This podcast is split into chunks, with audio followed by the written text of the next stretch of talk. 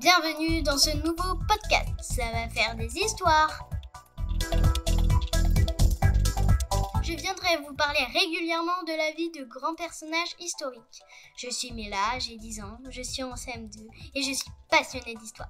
Eh Mila, moi aussi je suis passionnée de l'histoire. Ah ouais, tu veux le faire avec moi Viens te présenter. Oui, bonjour, je m'appelle Raphaël, je suis en CM1, j'ai 9 ans et je suis tout autant passionnée de l'histoire. Dis Raphaël, c'est quoi ta période préférée Moi, ma période préférée, c'est quand la France a été libérée lors de la Seconde Guerre mondiale par Charles de Gaulle. Bon, on le fait ce podcast Aujourd'hui, on va parler de quelqu'un qui faisait. Rire le monde entier. Il s'appelle... Roulement de tambour Charlie Chaplin Charlie Chaplin est né le 16 avril 1889. Dans une famille très pauvre, sa mère est souvent malade et son père abandonne sa famille. Eh bien, c'est ce qui s'appelle une histoire qui commence bien. Très jeune, il arrête l'école pour faire du théâtre et de la danse. Et intègre une troupe. Dans son pays natal, la Grande-Bretagne, À Ah, la Grande-Bretagne, j'adore la Reine Elisabeth, le Big Ben, les bus rouges à tous les tâches. Bon, tu restes concentré. Ah oui, pardon.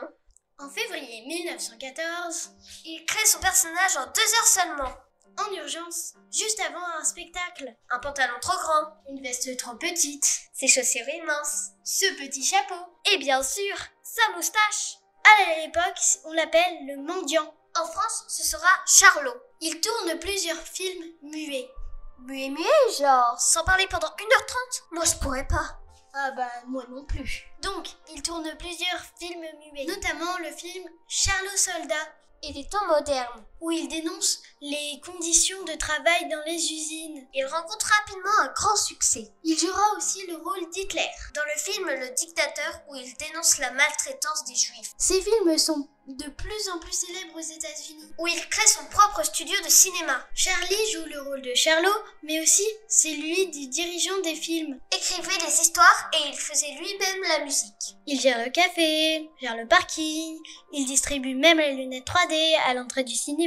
Euh, t'exagères pas un peu Oui, un peu. À partir de 1940, Il est boudé par le public américain. et il est même chassé des États-Unis. Car on le soupçonne d'être proche des soviétiques. C'est quoi des soviétiques Les soviétiques sont un groupe de pays qui n'aimaient pas trop les États-Unis. Donc, notre Charlie, prend ses 11 enfants sous le bras et il part en Europe. 11 enfants quand même Grâce à son succès, et notamment son film, les feux de la rampe qu'il vient de terminer. il reçoit plein de prix. Des médailles. Des statuettes, des bouquets, des ovations. Eh, tu te calmes Il reçoit l'Oscar d'honneur que ont donné les États-Unis pour se racheter. Ah bah, c'est pas trop tôt. Bref, il est reconnu comme l'un des plus grands génies du cinéma. Il est malheureusement mort.